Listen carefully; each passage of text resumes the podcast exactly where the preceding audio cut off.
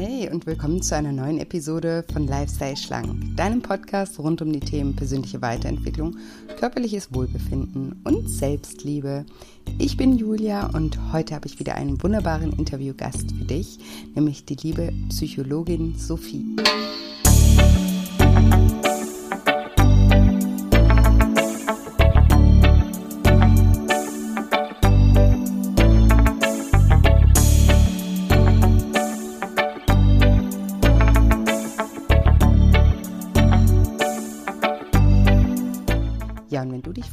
Du es schaffst, deinem Kind ein gesundes Essverhalten beizubringen und seinen Selbstwert zu stärken, dann bist du in dieser Folge genau richtig.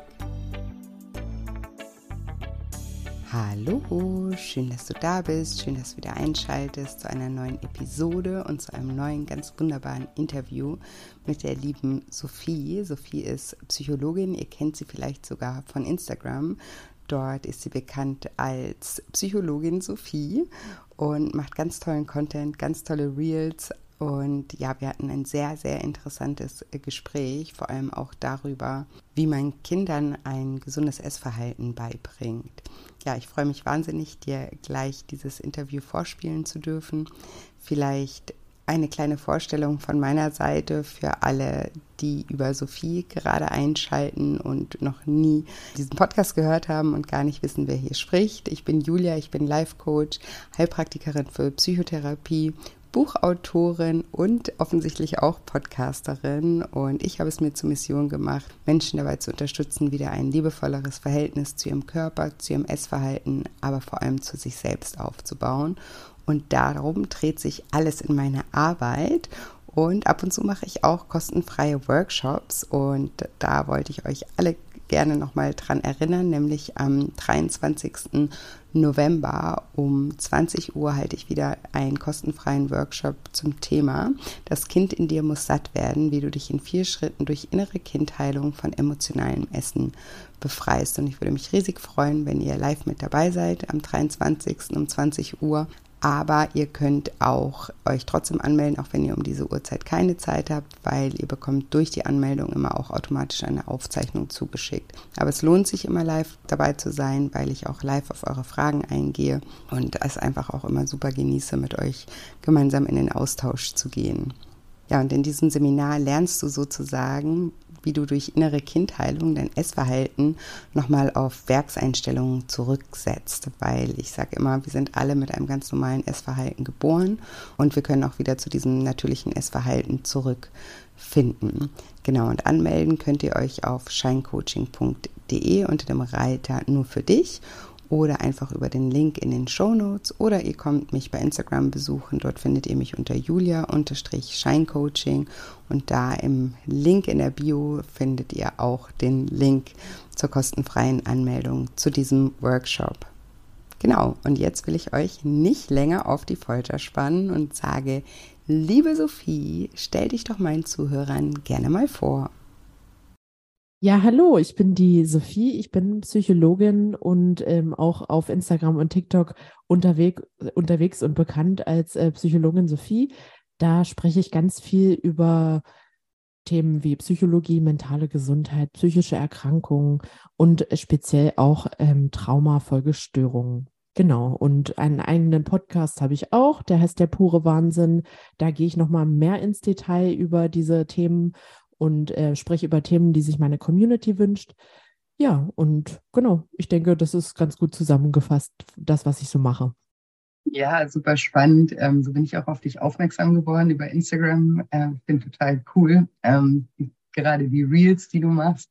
Danke, sehr danke. Kreativ und trotzdem sehr informativ eben auch und ja, komplexe Inhalte auch wirklich, ähm, ja, sag ich mal, vereinfacht dargestellt, aber so, mhm. dass ähm, das also einfach gut erklärt.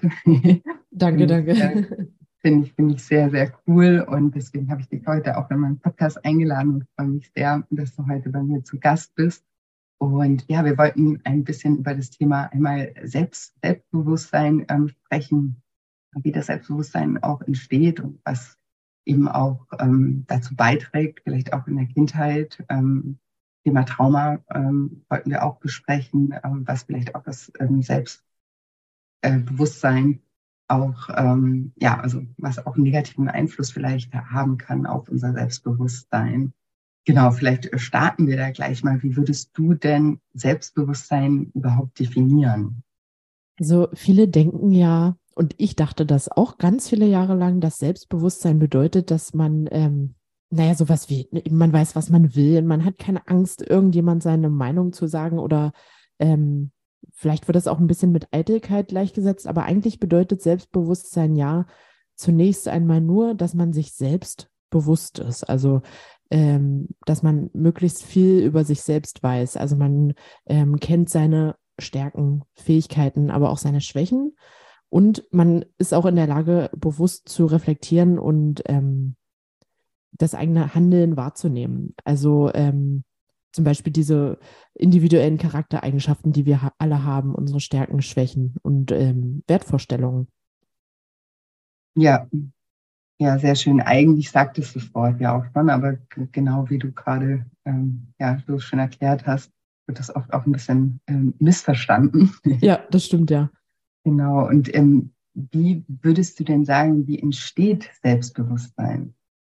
Also ich würde sagen, ähm, Selbstbewusstsein entsteht wie vieles andere auch bereits in der Kindheit. Also als Kind orientieren wir uns immer sehr stark an unseren Bezugspersonen, aber auch an anderen wichtigen Personen dann später in unserem Leben, also Freunde, Lehrer, Erzieher etc. Und ganz einfach ähm, gesagt, erfahren wir als Kind eine liebevolle Erziehung mit zum Beispiel Lob, Anerkennung, ähm, Zuneigung, aber auch konstruktivem Feedback, dann bekommen wir ähm, die Möglichkeit, uns so zu entfalten, wie wir sind und Dinge auszuprobieren. Sprich, wir können eigene Erfahrungen machen, aus denen wir dann lernen können. Und wenn das alles so optimal verläuft, dann ähm, entwickeln wir ein gesundes Selbstbewusstsein. Und wenn das, wenn die Kindheit nicht so optimal verläuft, also zum Beispiel mit traumatischen Erfahrungen, aber auch, das könnten auch einfach nur so negative Kommentare von Bezugspersonen sein, jetzt bezogen auf den Körper oder auf das Aussehen des Kindes oder etc., ähm, dann kann das natürlich einen negativen Einfluss auf das Selbstbewusstsein haben. Hast du, hast du da vielleicht ein paar Beispiele, also was, was, was uns ja, also ich ähm, hatte da mal ein Reel letztens gepostet. Ähm, da ging es um eine Mutter, die zum Beispiel, ich weiß gar nicht mehr, wie ich das genannt habe, aber es ging, es hat so angefangen, wo die Mutter dann zur Tochter gesagt hat, ja, willst du wirklich noch einen Nachschlag vom Kartoffelsalat? Davon werden ja deine Beine auch nicht dünner. Oder ähm, äh, trag doch lieber die Haare offen, das sieht viel schöner aus. Und ähm, solche Kommentare, die sind von Eltern ja meistens gar nicht äh, direkt so böse gemeint oder wird nicht viel drüber nachgedacht, aber die können halt einen massiven Einfluss haben, weil das Kind halt so ähm, lernt, okay, so wie ich bin, bin ich nicht richtig und ich muss anders sein und ich muss mich verstellen oder ich darf das nicht essen und das ähm, zieht sich halt bis ins Erwachsenenalter rein.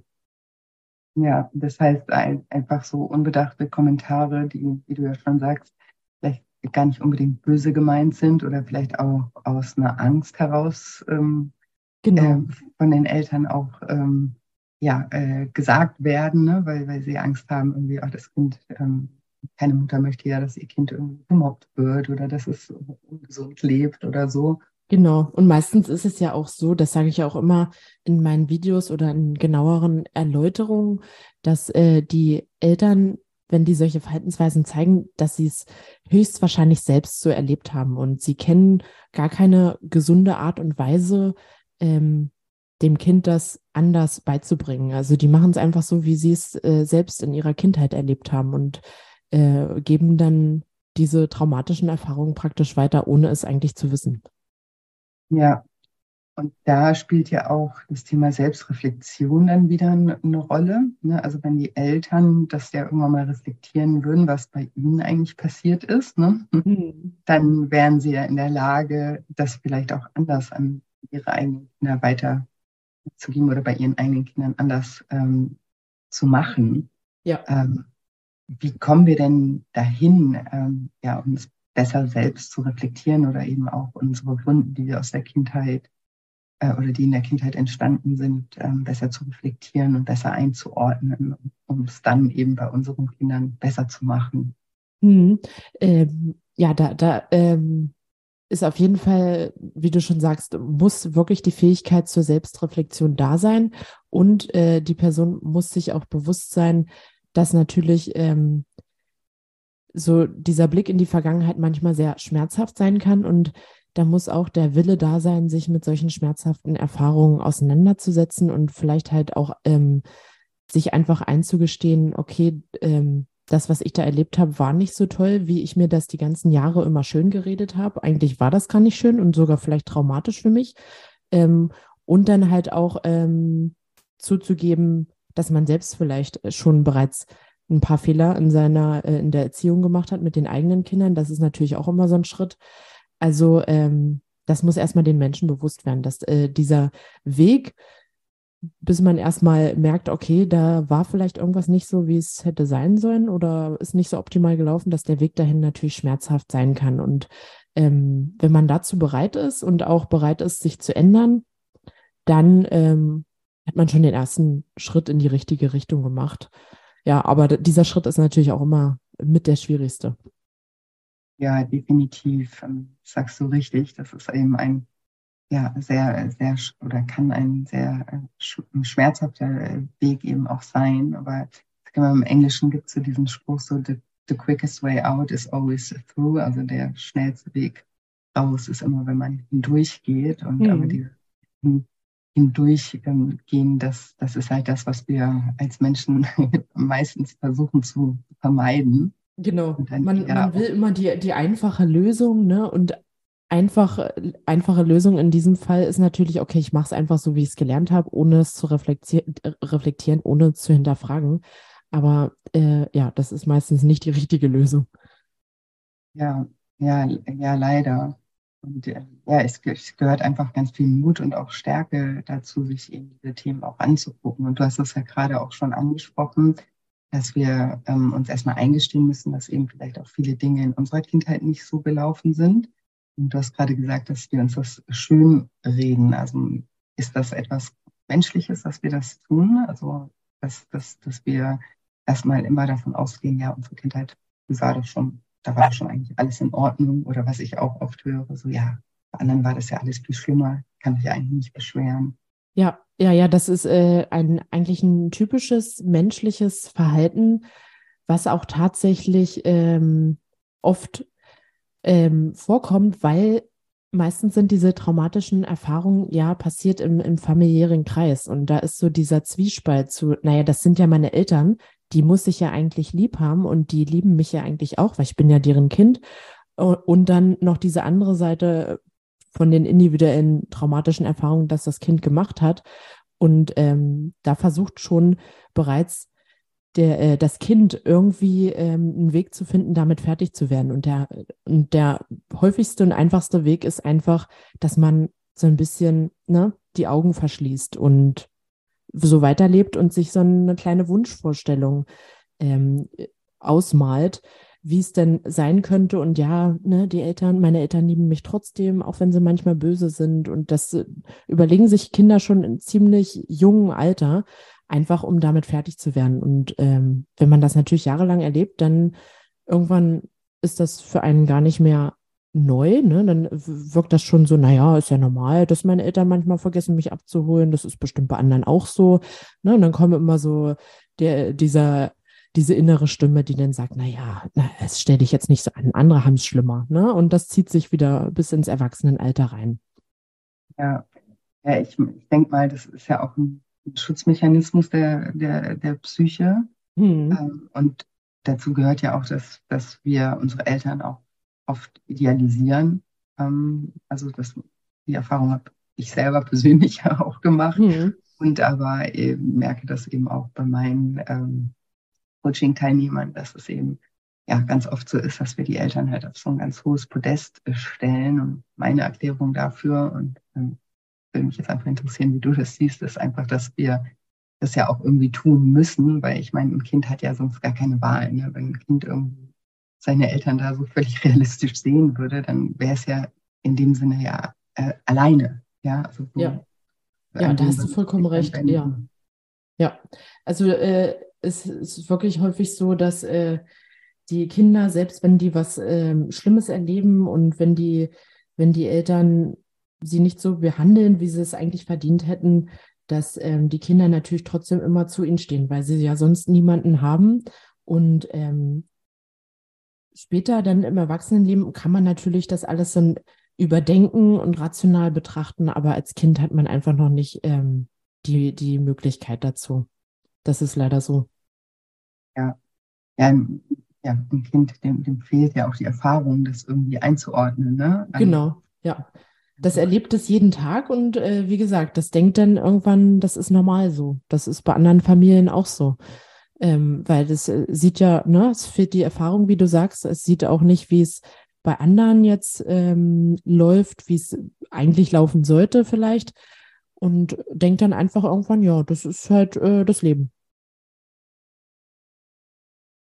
Wenn wir dann erwachsen werden, dann haben wir irgendwann mal aber diese Möglichkeit, ähm, ja, zu reflektieren und vielleicht das auch nochmal anders einzuordnen und auch ähm, vielleicht paar Vergleiche zu ziehen und vielleicht nicht nur immer da, wo es noch schlimmer war, sondern vielleicht auch da, wo es ein bisschen besser gelau äh, gelaufen ist ähm, als bei uns. Aber selbst da ist es dann eben ja schmerzhaft, das ist, was wir eben eingangs äh, besprochen haben, sich das erst im ersten Moment überhaupt einmal zuzugestehen, weil es ja sozusagen das ganze, ja unsere ganze Weltanschauung in Frage stellt. Ne? Also wenn wir die Welt immer so betrachtet haben, ist es natürlich schwer, dann irgendwie zu sagen, huch, das war ja alles gar nicht so, wie ich immer dachte.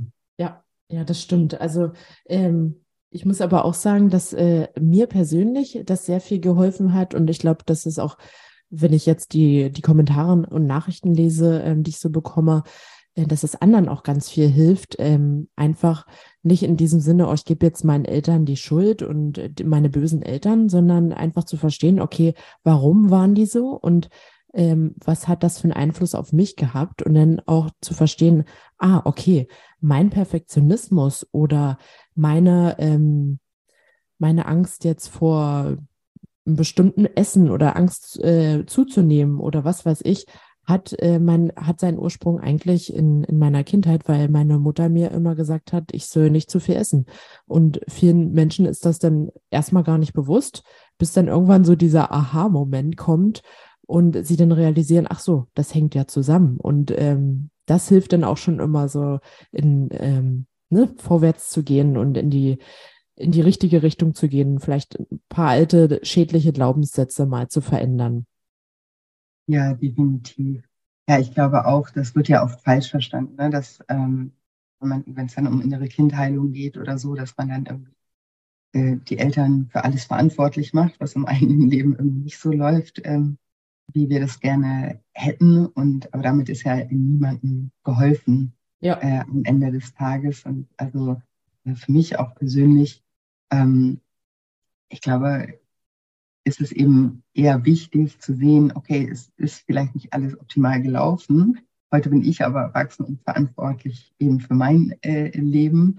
Und aber was eben helfen kann, ist einfach so ein bisschen ein mitfühlender, mitfühlenderen äh, Blick für sich selber ähm, ja. zu bekommen. Ne? Und nicht immer nur dieses, auch ich bin, äh, ich bin irgendwie diszipliniert oder ich bin doof oder ich bin nicht gut genug oder ne? diese ganzen äh, Gedanken mal zu ersetzen mit, ja, wieso habe ich eigentlich immer diese Gefühle? Ne? Wie ist das überhaupt entstanden? Und dann eben nicht in die, meine Eltern sind schuld, sondern einfach für sich selber zu wissen, hey, das, ist, das sind alles Strategien, die ich irgendwann mal entwickelt habe, um genau.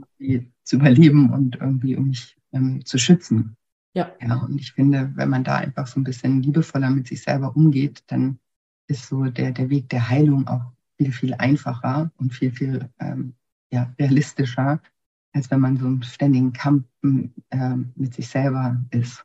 Ja, auf jeden Fall. Also äh, das predige ich auch immer in, in meinen Videos. Ich bin auch ein ganz großer Fan von innerer Kindarbeit und, und Selbstliebe und alles, was in diese Richtung geht, weil ich damit selbst auch äh, sehr gute Erfahrungen gemacht habe. Und man sagt ja auch nicht umsonst, man ist sich selbst immer der größte Kritiker. Das ist ja tatsächlich so. Ähm, aber wenn man daran dann arbeitet und äh, sich selbst auch mal so behandelt, wie man ähm, andere vielleicht behandelt. Ne? Wenn man jetzt so ein Mensch ist, der immer ähm, jedem Menschen alle Wünsche von den Lippen abliest und seine eigenen Bedürfnisse hinten anstellt, wenn man das denn mal ähm, wenn man mal zu sich selbst so wäre, dann, dann merken meistens diese Menschen, oh, wow, das tut ja ganz schön gut, wenn ich mal auch äh, auf meine Bedürfnisse höre. Also das ist auch immer dann ganz interessant zu hören, wie sich das Blatt so wenden kann. Ja, das ist ja auch so wichtig, weil wir können ja, ich sage immer, ich habe so diesen Spruch, ne, wer keine Kekse hat, kann auch keine Kekse teilen. genau. Und wenn man, ja, und wenn man eben immer nur versucht, irgendwie es allen anderen recht zu machen, dann irgendwann mal hat man halt keine Kekse mehr. Ne? Dann kann man, ja, kann man das stimmt. auch nicht mehr teilen. Und deswegen ist es ja wichtig, sich auch manchmal in den Fokus zu stellen und auch dieses Verhalten mal zu verstehen, weil das ist ja auch ganz oft, oder von außen wird es ja ganz oft auch so gesehen, auch das sind diese super Gutmenschen, ne? die wollen immer allen anderen das Recht machen und die sind zu gut für die Welt oder zu lieb für die Welt. Aber am Ende des Tages steht ja auch dahinter irgendwie einfach eine Bedürftigkeit, halt einfach ne, oder eine Angst, auch eine Angst vor Ablehnung, eine Angst nicht dazuzugehören, ne, äh, eine Angst auch, was du gerade gemeint hast bei Perfektionismus, ne, eine Angst, irgendwas falsch zu machen und dadurch dann irgendwie ausgegrenzt ähm, zu sein oder so. Also auch ähm, hinter diesen ja, vermeintlichen guten Taten, die wir für andere machen, am Ende machen wir sie ja auch irgendwo für uns, ne? weil da genau. eben ein Bedürfnis oder eine Angst auch dahinter steckt. Ja, genau. Und das ist vielen Menschen nicht bewusst, äh, welches Bedürfnis eigentlich dahinter steckt. Also sie leben so ein bisschen im, ich sage immer, im Autopilotenmodus, mhm. äh, dass sie das immer so automatisch machen und, und gar nicht richtig mitkriegen, was, äh, was tue ich hier eigentlich äh, und warum mache ich das. Ähm, aber wenn man dem dann mal auf den Grund geht, dann ähm, auf jeden Fall öffnet das vielen Menschen die, die Augen.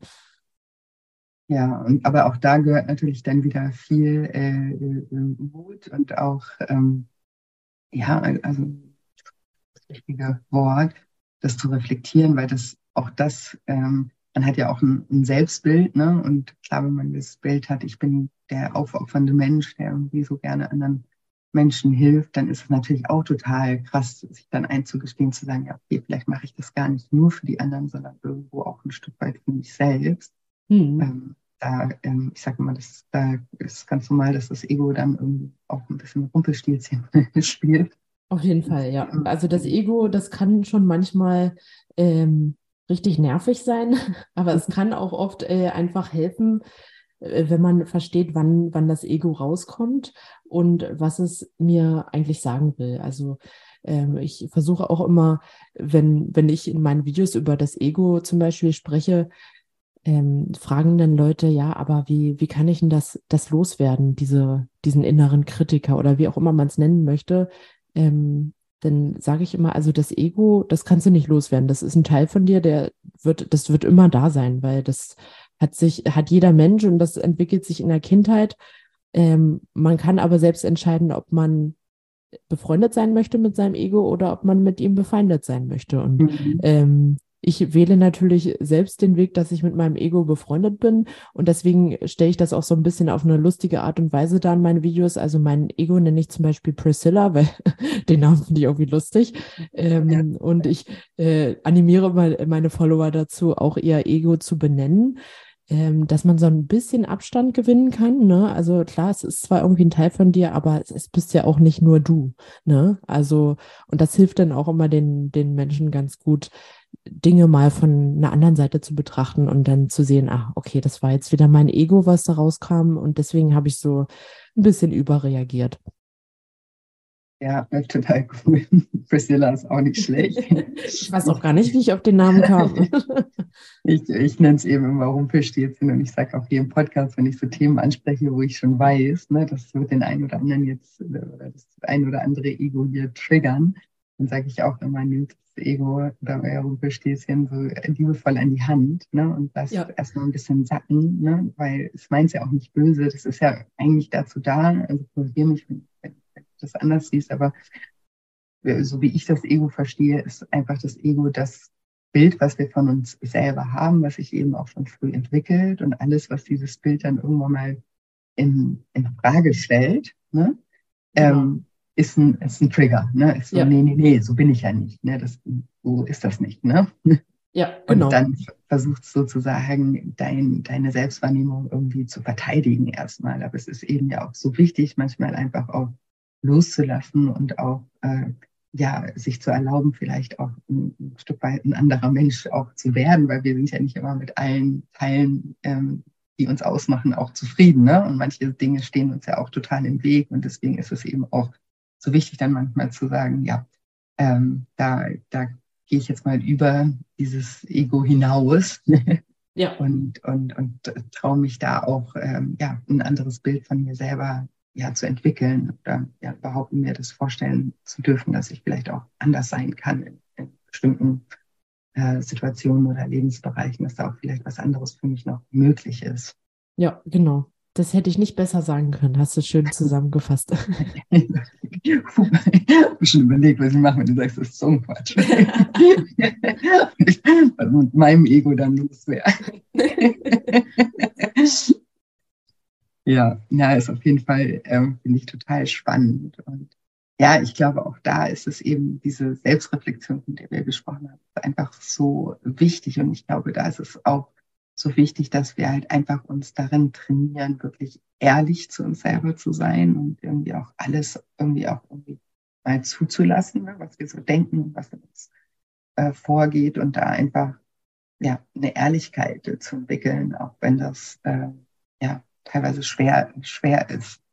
Ja, das stimmt. Das ist äh, sehr schwer. Also vor allem sich dann halt auch einzugestehen, dass man ähm, vielleicht dass das Ego so ein paar Glaubenssätze entwickelt hat über die Jahre, die ähm, wirklich nicht äh, liebevoll sind, sondern ganz das Gegenteil. Also sowas wie ich bin, ich bin wertlos oder ähm, ich kann nur geliebt werden, wenn ich was leiste oder ne, je nachdem, welche individuellen Glaubenssätze da ähm, bestehen, aber so sich dem erstmal bewusst zu werden, äh, Mist, so viele Jahre habe ich eigentlich so schlecht über mich selbst gedacht. Also das ist dann auch schon mal nochmal ein schwieriger Schritt.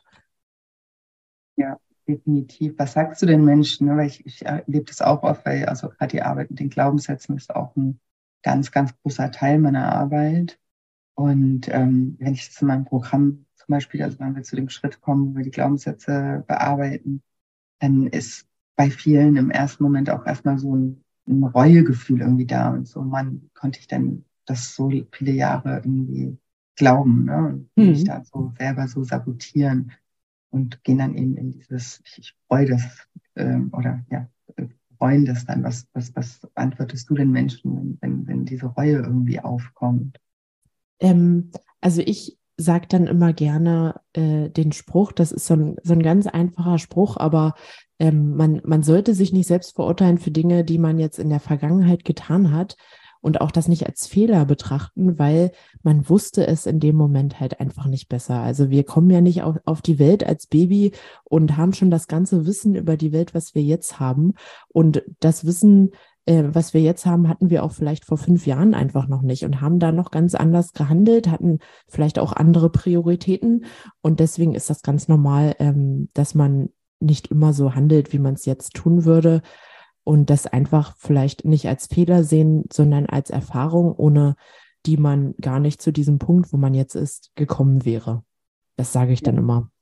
Ja, das ähm, äh, Gleiche sage ich, sage ich auch mal. Also wir wären ja, also wenn wir es anders gekonnt hätten äh, in dem Moment, dann hätten wir es ja anders gemacht. Genau. Ne? Das ja. ist ja so. Und eben, das sind ja alles Prozesse. Und die können wir eben auch nicht irgendwie erzwingen oder die äh, äh, beschleunigen. Wenn wir noch nicht ready sind, sind wir noch nicht ready. Und genau. so, ich sage immer, dann dürfen wir ja auch irgendwo dankbar sein, dass wir es jetzt sind ne? und dass wir es jetzt irgendwie erkennen, ja trotzdem noch so viele Jahre auch vor uns haben, und uns da irgendwie äh, erleichtern können und, und äh, eben diese sabotierenden Gedanken über uns selbst auch irgendwie loslassen können. Das ist ja. ja eigentlich ein totales Geschenk, dass wir jetzt an dem Punkt sind. Und wenn wir vorher schon da gewesen wären, hätten wir es vorher schon anders gemacht. Aber waren wir halt einfach nicht. Oh, Entschuldigung, dass mein Hund hier manchmal im Hintergrund ist.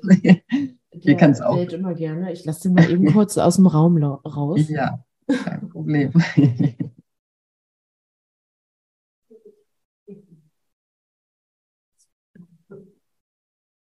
Okay, so, jetzt. Kein Problem. Ich habe hier auch, ich bin hier gerade äh, in, in Los Angeles bei einem Freund und der, der hat auch einen Hund und der bellt auch immer. Die sind jetzt extra spazieren gegangen. Ach, sehr gut. Ja, ich wollte eigentlich auch, dass mein Freund jetzt rausgeht äh, mit, mit Hund und Kind. Ähm, aber der hat sich jetzt mit unserem Kind im anderen Raum eingesperrt und ich hoffe mal, dass er jetzt nicht gleich hier reinrennt, aber ich glaube, es sollte klappen.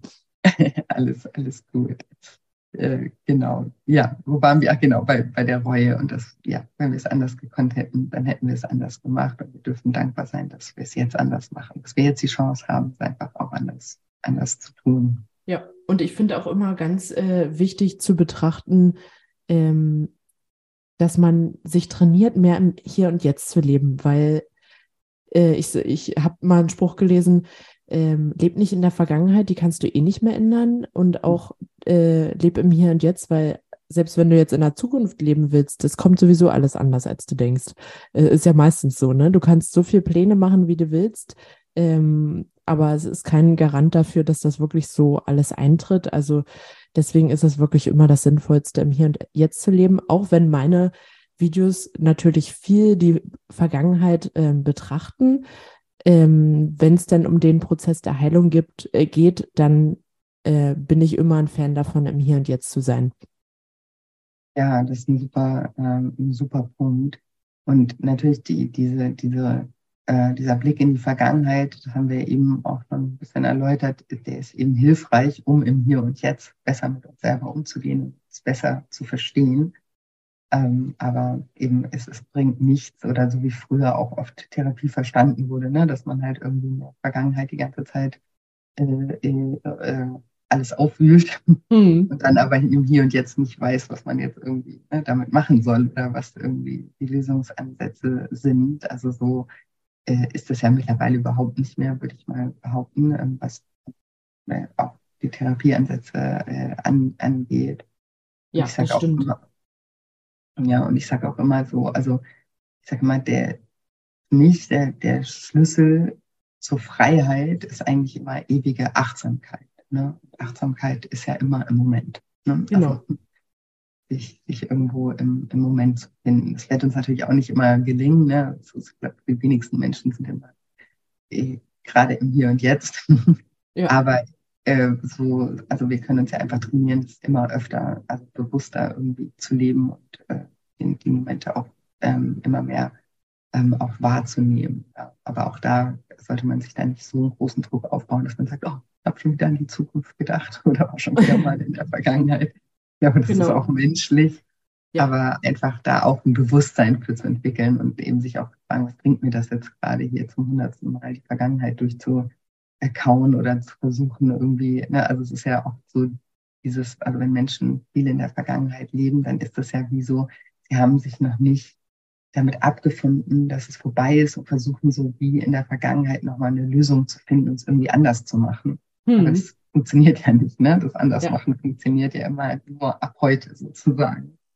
Ja. Und ähm, ja, da ist auch so ein, ein bisschen so eine Annahme davon, hey, es ist das, was wir eben auch besprochen haben, es ist alles gut, so wie es war. Ne? Sonst wäre ich ja jetzt nicht hier heute und könnte es irgendwie anders machen.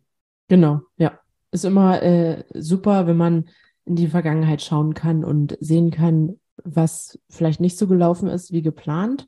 Ähm, aber dann letztendlich, wenn es darum geht, wirklich was zu verändern, dann muss man natürlich ähm, lernen, achtsamer zu sein und äh, auf den Körper zu hören, auf die eigenen Bedürfnisse zu hören. Und genau, das denke ich, ähm, ist der erste Schritt äh, in die richtige Richtung. Ja, definitiv. Und ich habe mal noch eine Frage, weil wir, also so, ähm, äh, eingangs in unserem Gespräch hast du ja auch so ein paar ähm, Beispiele genannt, ne, was so ähm, Kommentare von den Eltern, was jetzt das Aussehen angeht, ne, was das für Auswirkungen haben kann. Und dann haben wir darüber geredet, dass ähm, viele Eltern das eben unbewusst machen, weil sie es halt auch irgendwie ne, so gesagt bekommen haben, das eben noch nicht so reflektiert haben. Was würdest du denn, also bei, bei mir in meinem Podcast oder generell in meiner Arbeit, ähm, da dreht sich ja alles sozusagen rund um ja, den, den, das körperliche ähm, Wohlempfinden, aber auch emotionales Essen. Äh, das sind so die großen Themen hier beim, in, in, in meiner Arbeit. Und ähm, auch alles, was das eben auch beeinflusst. Ne? Und solche Kommentare beeinflussen das ja. Und das haben viele meiner Coaching-Teilnehmer ja auch am eigenen Leib irgendwo erfahren und viele fragen sich dann ja eben auch, ne, wie kann ich das bei meinen Kindern anders machen? Mhm. Hast du da vielleicht auch Empfehlungen, wie, ähm, wie Eltern, ne, die sich jetzt irgendwie Angst haben, weil das Kind jetzt irgendwie zu viel isst oder zugenommen hat, ne, oder ne, also wie, wie man mit dem Kind sprechen sollte, damit das eben nicht irgendwie einen Knacks davon bekommt, sondern dass das eigentliche Ziel verfolgt wird? Hm. Äh, ja, die Frage bekomme ich auch oft. Ähm, also ich bin auch immer ein Fan davon, erstmal natürlich bei sich selbst äh, hinzuschauen und zu gucken, okay, ähm, was mache ich immer noch, was vielleicht ähm, für mich selbst ähm, schädlich ist, weil diese Erkenntnis braucht man erstmal, um es bei seinen Kindern auch anders zu machen. Weil wenn ich mir jetzt, wenn ich selbst mit mir noch nicht im Reinen bin und mir strikt vornehme, okay, bei meinem Kind mache ich es aber anders oder gehe in die komplett andere Richtung oder sonst was, in Stresssituationen, und das kennen wir alle, kommt wieder alles raus, was wir in der Vergangenheit gelernt haben, unsere automatischen Reaktionen. Ähm, das heißt, das müssen wir erstmal, diese automatischen Reaktionen müssen wir erstmal überarbeiten, bis wir ähm, an den Punkt gelangen, dass wir es bei unseren Kindern auch wirklich langfristig äh, anders machen können. Und jetzt konkret auf das Beispiel, ähm, wenn das Kind dazu neigt, sehr viel ähm, zu essen und man Angst hat, dass es vielleicht übergewichtig wird oder halt ungesund lebt, ähm, dann könnte man natürlich, wenn das Kind auch alt genug ist, um zu verstehen, ähm, viel mehr sich mit dem Thema, zusammen mit dem Kind, mit dem Thema Gesundheit beschäftigen und aber auch so Dinge sagen wie, mir ist es wichtig, dass du gesund bist und ähm, diese Lebensmittel, ne, das und das können wir ähm, essen oder auch so ein bisschen planen, zusammen planen, das alles so ein bisschen spaßig machen, vielleicht zusammen kochen äh, diese Lebensmittel können dir äh, helfen, dass äh, du dich besser fühlst. Also alles irgendwie mit so einem ähm, positiven Trigger auch ähm, verbinden, positiven Gefühl, dass das Kind auch versteht, okay, ähm, wenn ich Erdbeeren esse, dann fühle ich mich viel besser, als wenn ich Schokolade esse. Also da kann man sich, glaube ich, so ein paar Tipps und äh, Tricks überlegen, dass das Kind ähm, lernt, okay, solche Lebensmittel lassen mich gut fühlen. Und erst wenn das Kind das dann wirklich letztendlich auch selbst fühlt und merkt und versteht, dann ähm, wird es das auch langfristig umsetzen und dann das natürlich auch ähm, durchziehen als Elternteil. Und ähm, ne, wenn man jetzt nicht komplett auf Schokolade oder so verzichten will, da bin ich ja jetzt kein Fan von. Also mein Kind kriegt auch mal ab und zu Schokolade, aber mir ist trotzdem wichtig, dass der sich gesund ernährt. Ich habe dann halt so eine Regel, ja, einmal am Tag darfst du mal äh, ein Stück Schokolade haben oder mal so ein Kinderriegel oder so, ne? Ähm, das kann natürlich jedes Elternteil für sich bestimmen, wie viel man da zulassen will, aber man sollte es natürlich im gesunden Rahmen äh, belassen. Weil wenn man alles verbietet, dann wissen wir ja auch, das kann nach hinten losgehen und dann kann irgendwann das Kind, wenn es zum Beispiel sich zum Jugendlichen entwickelt und sowieso sich so ein bisschen ablöst von den Eltern, kann es dann natürlich dazu führen, dass es dann heimlich anfängt zu essen all die Dinge, die es äh, sonst nicht essen durfte. Also da sollte man schon irgendwie gucken, dass eine gewisse Balance besteht. Ja, das finde ich total wichtig, weil genau ganz viele Menschen, die bei mir im Coaching sind, denen wurde auch alles verboten oder denen wurde dann, die wurden auch schon früh auf Diät gesetzt oder so. Und da mhm. sage ich immer, da entsteht so, äh, so ein kleiner Rebell innerlich, ja. der sich dann auflehnt. Ne? Der durfte dann ganz lange nicht und irgendwann mal ne, ist der gegen alles. Ne? Also so, ja. Und ähm, dann, dann wird es eben kompensiert und dann entstehen auch so innerliche Blockaden irgendwann mal ähm, überhaupt.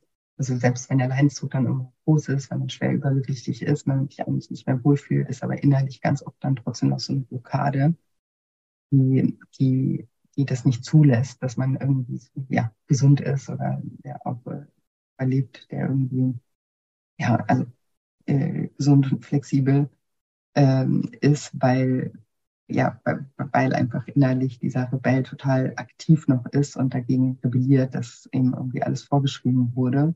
Hm. Und das sind auch Menschen, die dann selber immer auch mit sich selber so sprechen, ne? ich muss abnehmen, ich darf das nicht essen, so und die dann auch immer dieses Gefühl haben, sie müssten, ne? obwohl es hm. ja schon längst vorbei ist und sie jetzt ja eigentlich das wollen, aber gar nicht verstehen, dass sie das wollen, sondern das Grundgefühl immer noch ist, ich muss das und wenn wir was müssen, weiß auch jeder, haben wir erstmal keinen Bock darauf. Ja, genau. Und dann, dann klappt es nicht, ne? wenn man sich immer selbst so, eine, so einen Druck macht, äh, solche Regeln setzt. Deswegen ähm, sage ich zum Beispiel auch immer, ähm, wenn Menschen jetzt fragen, ja, Sophie, wie groß bist du, wie viel wiegst du und du siehst mhm. so sportlich aus und ich so, ich, ich wiege mich nicht, ich wiege mich nie, weil es mir völlig egal, wie viel ich wiege, Hauptsache ich fühle mich wohl in meinem Körper. Und das glauben immer ganz viele Menschen nicht, aber ich so, ich weiß nicht, wie viel ich wiege. Weil, ja, sehr wichtige äh, Punkte, also einmal hast du ja gerade gesagt, dass, dass man die eigenen Baustellen erstmal auch angeht, damit man auch das auch irgendwo authentisch vorleben kann. Ne? Mhm. Also ich kriege auch oft die Frage, ich habe auch schon oft die Frage bekommen von Teilnehmern, die sich irgendwie kurz davor waren, beim Programm anzumelden und die dann sagen, ja, ich bin äh, jetzt gerade irgendwie schwanger geworden und dann bringt das ja eh nichts, weil ne, in der Schwangerschaft nimmt man ja eh dann wieder zu und so. Und dann sage ich immer, ja, aber das ist eigentlich, ne, wenn du jetzt, also bei mir geht es jetzt nicht nur ums Abnehmen, sondern es geht ja darum, ein, ein ähm, gesundes Essverhalten zu etablieren und irgendwie mit sich selber auch ins Reine zu kommen. Was gibt es mhm. einen besseren Zeitpunkt, an diesen Themen irgendwie zu arbeiten sich da besser zu verstehen äh, in der Zeit, bevor man irgendwie ein Kind äh, in die Welt setzt, weil wenn man das für sich dann, dann erstmal geklärt hat, dann kann man das ja auch ganz anders vorleben. Ne? Und wir wissen ja alle, dass Kinder äh, ein Vorbild sozusagen am meisten äh, lernen. Und ja. Ähm, das war so dein, dein erster Punkt, den ich selber auch ähm, sehr, sehr wichtig finde, dass man das ähm, für sich selber irgendwie ähm, klärt und äh, dann eben keine strikten Verbote, ne, dass, dass eben nicht dieser Rebelle. Ja, das stimmt. Das ist mir auch in meiner Erziehung sehr wichtig und ich glaube, das hängt auch ganz viel damit zusammen, wie ich aufgewachsen bin, weil meine Eltern waren auch immer sehr locker. Also da gab es jetzt vor allem, was Essen anging, nie jetzt total strikte Regeln. Also ich durfte Süßigkeiten essen. Ähm, es kamen keine doofen Kommentare, dass ich jetzt mich zurückhalten soll. Mir wurde nichts verboten. Und deswegen habe ich das, glaube ich, immer im, äh, im Rahmen behalten. Also klar, als Kind habe ich jetzt mehr Süßigkeiten gegessen als jetzt, weil da war mir das noch egal, ob das schlecht ist für meinen Körper oder nicht. Ähm, aber ich glaube, dadurch habe ich auch so ein gesundes Verhältnis dazu entwickelt, ähm, dass ich jetzt das nicht heimlich esse, weil es mir ständig verboten wurde oder ähm, dass ich es mir selbst jetzt verbiete und mich dann miserabel fühle, ähm, weil ich es mir nicht erlaube. Genau, also äh, deswegen hatte ich da, glaube ich, sehr gute Voraussetzungen, dass ich jetzt da so, ein, so eine gesunde Balance bei mir in meiner Ernährung gefunden habe. Ja, es ging mir ähnlich. Also bei mir gab es auch, wir hatten so Süßigkeiten-Schubladen. genau, ja, bei uns auch. Das ist auch immer noch die gleiche. konnte ich da immer äh, äh reingreifen. Und es gab auch zum Beispiel immer einen Nachtisch und so. Also, ja. also vielleicht immer, aber eigentlich schon ja regelmäßig. Ähm, aber mir ging es auch schon als Kind so, dass eben diese Süßigkeiten-Schublade bei meinen Freunden, die so ganz strikte Eltern hatten, also da hatte ich manchmal das Gefühl, die waren gar nicht mit mir befreundet äh, wegen mir, sondern Schublade weil das war dann, die haben sich dann, also ich weiß noch, ich manchmal daneben saß und dachte, was machen die da, ne? Die sind da gekommen und dann so, hast du was Süßes und haben sich dann da hingesetzt und haben da in sich reinge äh, gefuttert irgendwie und ist schon beim Zuschauen schlecht geworden, ne? Und ja. dann eben dieses, dieses Kompensieren. Ja. Was ich manchmal auch denke, ist so ein bisschen Vertrauen in den Prozess ähm, zu haben und manchmal glaube ich auch, dass weniger mehr ist. Mhm. Ja, kommentiert, also umso mehr man irgendwie wird und das irgendwie versucht zu retten, das ist ja auch so ein Bedürfnis von uns, äh, gerade auch von Eltern natürlich, Rolle äh, zu haben, ne? weil man natürlich, weil da natürlich auch Ängste dahinter stehen, das verstehe ich auch. Aber ich glaube, dass es manchmal sehr kontraproduktiv ist, da überhaupt so stark einzumischen. Genau. Und äh, manchmal gibt es eben auch Phasen, äh, ja, da, da essen Kinder vielleicht dann halt auch mal irgendwo mehr und dann auch mal ein bisschen zu, aber das ist ja dann immer ähm, so das, das, das Urteil fürs ganze Leben, dass das dann irgendwo für immer so bleibt. Ne? Es gibt ja, ja genau. auch Phasen, da ist dann Kind vielleicht mal ein bisschen, nimmt mal ein bisschen zu und dann reguliert sich das aber auch wieder, wenn dann wieder eine andere Phase kommt und da ja. auch so ein bisschen ja einfach zu, zu, zu vertrauen, seinem Kind das selber auch ja, zuzusprechen, dass es da irgendwie auch selber ähm, ähm, ein Gefühl dafür entwickeln kann, wie es sich eigentlich wohlfühlt und genau. nicht Ja. Und manchmal ist es dann eben auch der, der härtere Weg, ne? dass es dann halt merkt, so, boah, jetzt fühle ich mich richtig unwohl in meinem Körper und dann von allein sagt, so, boah, jetzt will ich vielleicht irgendwie was machen. Aber es genau. ist natürlich ein, ja, ein wahnsinnig schwieriges Thema. Das verstehe ich. Also, ich meine, das ist ja für einen selber schon schwierig und das trifft ja auch so viele Menschen. Das merke ich an meiner Arbeit. Und dann auch noch, wenn man noch die Verantwortung für das Wesen hat, ähm, dass da auch noch irgendwie alles äh, versuchen richtig zu machen, ist natürlich, verstehe ich, dass das auch ja, fordernd kann. Ja, das stimmt. Also man macht sich selbst als Elternteil vor allem, wenn man sich bewusst ist, dass man es als Kind äh, nicht optimal erlebt hat, dann macht man sich vor allem Druck, dass man es bei seinen Kindern ja unbedingt besser machen muss und ich darf das nicht, ich darf das nicht und hier muss ich aufpassen, was ich sage und äh, durch diesen Druck äh, verwirrt man sich eigentlich nur selbst und wahrscheinlich auch sein Kind, weil das kann dann natürlich auch dazu führen, dass man so ein bisschen widersprüchliche Verhaltensweisen zeigt, wenn man äh, mit sich selbst noch nicht so ganz im Reinen ist. Deswegen sage ich auch wirklich immer allen Menschen, ähm, wenn die jetzt immer nach konkreten Erziehungstipps fragen, ähm, was kann ich machen bei meinen Kindern, dies und das.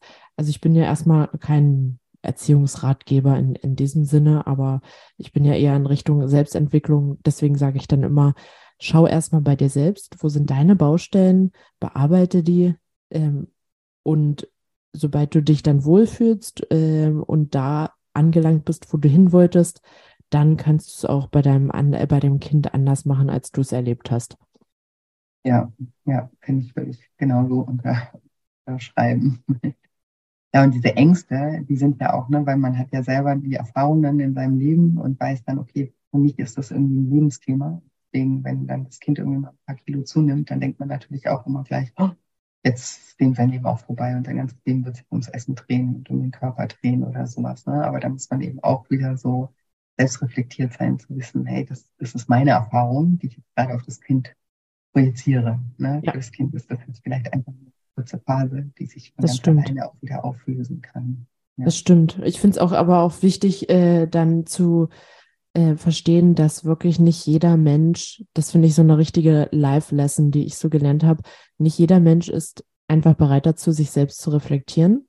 Mhm. Ähm, die könnten das vielleicht, aber die wollen es nicht. Und es bringt nichts, Menschen irgendwo hinzudrängen oder sie zu zwingen oder ihnen die Augen aufzureißen, dass sie es doch jetzt endlich sehen, das Problem. Wenn sie es nicht sehen wollen, dann sehen sie es auch nicht. Äh, und ich äh, kenne auch Menschen persönlich, die so sind aber ich habe es mittlerweile akzeptiert, dass ich als außenstehende Person das nicht ändern kann. Und deswegen, das betrifft vielleicht auch ganz viele Menschen, die jetzt mit ihren Eltern noch nicht im Reinen sind, die vielleicht emotional ähm, unreife Eltern hatten und dann halt immer noch erwarten, okay, jetzt, ich erwarte immer noch auf den Moment, dass meine Mutter mir jetzt endlich mal ihre Liebe zeigt. Ähm, aber wenn die Mutter das nicht erkennt und nicht bereit dazu ist, dann kann man eigentlich warten, bis man im Grab ist. Ähm, Deswegen ist es immer ein bisschen hilfreich, solche Dinge auch von einer Außenperspektive zu betrachten und ähm, nicht mehr so in, in diese, äh, ich gucke das jetzt nur von meinen Augen und aus meiner Sicht, sondern einfach mal zu schauen, okay, die Person ist so, die möchte sich nicht ändern und ähm, das muss ich jetzt leider akzeptieren. Ja, und das hat ja auch, also witzig, dass du das auch sagst, mit so einer richtige Live-Lesson, genau die gleiche. Ja. Bei mir ist es jetzt auch noch gerade gar nicht so lange her, dass ich das auch so für mich so krass klar erkannt habe, ne, dass man eben andere Menschen in ihrem Prozess nicht beeinflussen kann. Also gerade was eben dieses sich selber zu reflektieren oder irgendwie Dinge zu sehen oder so, wenn sie es nicht sehen wollen, mhm. kann man das in, in, allen Sprachen der Welt irgendwie erklären mit tausend Beispielen oder sich nach tausend Zeugen irgendwie an die Hand nehmen und sagen, die sehen das auch so, jetzt seh es doch endlich. Ja. ja. Also, oder sich auf den Kopf stellen oder was auch immer machen. Es ist unmöglich. Und ich finde, das ist dann eben auch, also für mich war das so wichtig, dieses Loslassen. Mhm. Ne? Es, es, es, es ist auch nicht irgendwie meine Aufgabe, denen irgendwie die Augen zu öffnen oder sowas, ja. sondern da, da ist halt jeder in seinem Prozess und für sich selber irgendwie verantwortlich und ich bin für mich verantwortlich und ich kann auch nur ähm, ja das also ich kann auch nur Dinge in meinem Leben irgendwie verändern. Ne? Und genau. ähm, wenn das eben so schwierig für mich ist, dann muss ich daran arbeiten, dass es nicht mehr so schwierig für mich ist und ja. dass ich eben auf andere Dinge fokussiere und mich unabhängiger von ähm, ja, der Meinung der Eltern oder jetzt, wenn wir über Eltern reden oder von wem auch immer, ne, äh, zu machen, davon unabhängiger zu machen oder unabhängiger davon zu machen. Ja, ja, das stimmt. Da kommt immer, da kommt wieder dieser Wunsch raus, alles kontrollieren zu wollen. Ne? Und halt ja. auch am liebsten würde ich jetzt wie eine, äh, mein Leben wie mit einer Fernbedienung steuern und auch so die Menschen, dass sie alle so äh, reagieren, wie ich das möchte. Aber so einfach geht's natürlich leider nicht. Ähm, deswegen sage ich auch immer, ähm, fokussiere dich auf das, was du kontrollieren kannst. Und du kannst das, was andere Menschen sagen oder tun oder wie sie reagieren, das ist nicht in unserem, in unserer direkten Kontrolle, weil das sind ja nicht wir als Person, das ist halt eine andere Person. Und das dann mal so einzusehen und zu betrachten, ähm, das hilft auch immer äh, ganz gut weiter, weil viele denken dann auch immer, okay, was, was kann ich tun, damit Person XY äh, anders ist zu mir oder äh, mich liebt oder was weiß ich. Und ähm, ja, da sage ich dann immer, das ist nichts, was in deiner Kontrolle ist. Also ob die Person sich ändern will, das liegt nur in ihr selbst. Ja, das kann äh, nur sie selber entscheiden. Aber wir können irgendwie entscheiden, wie, wie viel, also wie wichtig wir das nehmen, dass sie das jetzt tut, ne? oder was wir tun können, damit es uns einfach äh, besser, besser genau. geht. Ja. Und das ist ja also ich fand das so befreiend auch, ne? weil es nimmt einem ja auch so Sonst hat man ja nicht nur Verantwortung für sich, sondern gefühlt auch für alle anderen Menschen. Weil genau. Man darüber nachdenken muss, wie man die jetzt irgendwie alle auf die, in, in Anführungsstrichen, auf den richtigen Weg äh, bringt und was wissen wir schon, was für den anderen der richtige Weg ist. Das muss ja. uns auch vielleicht manchmal eingestehen, dass es ja auch vielleicht ein bisschen Überheblichkeit ist, dann zu denken, genau. wir wissen, was, was ähm, für alle anderen noch besser ist. Also ich habe das auch ein bisschen als ähm, Befreiung äh, empfunden, da einfach das loszulassen und ähm, einfach ins Vertrauen zu gehen, ne, dass das schon alles so richtig ist und so kommt, wie es auch kommen soll. Genau. Und Menschen kommen ja, äh, ich bin auch immer so der festen Überzeugung, Menschen kommen in unser Leben, ähm, weil wir von ihnen was lernen äh, sollen. Also niemand kommt ohne Grund in unser Leben, auch wenn es äh, Menschen sind, die uns ärgern, die uns wütend machen. Letztendlich wollen die uns eigentlich nur irgendwas sagen, nämlich, dass wir vielleicht hinschauen sollten, welcher Glaubenssatz oder welche Verhaltensweise dahinter steckt, in mir bereits steckt, dass diese Person diese Gefühle in mir auslöst. Ähm, genau. Ja, definitiv so wie ich das auch. Die, die mal Arschengel, die in unser Leben kommen. Ja. Bei dem wir einfach noch was, was, was äh, ja, lernen äh, dürfen über uns selber und was wir eben noch irgendwie heilen dürfen und eben auch zu verstehen, was uns so triggert. Ne? Weil immer, wenn uns irgendwas triggert, heißt es ja, dass irgendwas bei uns äh, noch nicht so ganz in der Balance ist. Genau, viele denken ja immer, nee, das ist, äh, das ist jetzt aber die andere Person, die ähm, jetzt unfreundlich zu mir war oder so. Und dann sage ich immer, nee, das ist schon in dir. Das hat dich gerade, diese Person ist einfach nur da und hat was in dir ausgelöst. Die hat einen Knopf bei dir gedrückt. Und äh, deine Reaktion war aber schon in dir, weil das war wahrscheinlich der Glaubenssatz, ich erwarte, dass alle Menschen nett zu mir sind. Und wenn ja. dann mal jemand nicht nett zu mir ist, dann triggert mich das. Und dann denken immer Menschen, oh, stimmt, hast recht. ja, definitiv. Ja, spannend. Ich merke schon, wir könnten wahrscheinlich hier drei Stunden genau. sprechen, rum, rum philosophieren. Aber ähm, ja, ich möchte auch nicht zu viel von deiner Zeit beanspruchen. Ich fand es auf jeden Fall ganz, ganz, ganz äh, toll, dass du dir die Zeit heute genommen hast und hier ähm, all dein Wissen mit uns äh, geteilt hast. Ähm, vielen, vielen, vielen Dank dafür. Ja, danke dir für die Einladung. Es war wirklich ein äh, sehr tolles, tiefsinniges Gespräch. Ich bin immer ein Fan von tiefsinnigen Gesprächen. Ist jetzt vielleicht überraschend als Psychologin. also äh, wirklich vielen Dank. Es hat mir sehr viel Spaß gemacht. Ja, mir auch total. Und ich bin genauso Fan von diesen Gesprächen und freue mich immer, wenn ich auch äh, ja, Gegenüber treffe, mit denen ja. man die auch führen kann. das stimmt. Oh, jetzt ist mir gerade noch eingefallen, dass ich dich gar nicht gefragt habe, ähm, ja, wo meine Hörer dich finden können. Du hast ja vorhin schon von deinem Instagram-Kanal auch ähm, erzählt. Vielleicht magst du uns noch mal erzählen, wie der genau heißt, wo man dich da findet oder sonstige Kanäle, ähm, einen Zugang zu finden. Ja, also man findet mich auf TikTok und Instagram unter dem Namen Psychologin unterstrich Sophie, Sophie mit PH, aber ähm, ja, wenn ihr Psychologin eingibt, dann sollte es gleich eigentlich kommen, dann werdet ihr mich finden. Ähm, genau, und halt äh, auf Spotify, Amazon Music könnt ihr meinen Podcast hören. Der pure Wahnsinn heißt der. Ja, das sind so meine Kanäle. Also schaut auf jeden Fall mal vorbei. Kann ich auf jeden Fall empfehlen. Wie gesagt, bin ein sehr großer Fan. gerade Danke. Von den, äh, von den äh, Reels und ich werde natürlich das auch alles nochmal in den Show Notes ähm, verlinken. Dann ähm, mit ihr den direkten ähm, Zugang zu so viel. Super.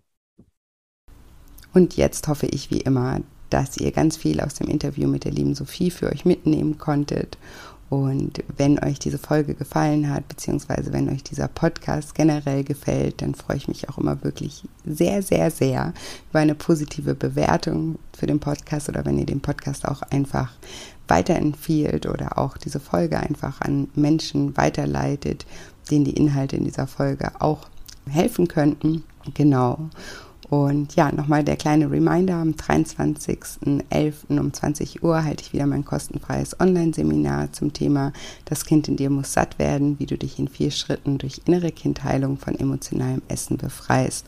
Und du kannst dich, wie gesagt, auf meiner Webseite scheincoaching.de anmelden unter dem Reiter nur für dich oder einfach über den Link in den Show Notes oder ihr kommt mich eben bei Instagram besuchen. Da freue ich mich sowieso immer, wenn ihr da auch mal vorbeischaut und ich auch ein Gesicht zu meinen Podcast-Hörern bekomme. Dort findet ihr mich unter julia-scheincoaching und den Link zu Instagram findet ihr auch in den Show Notes.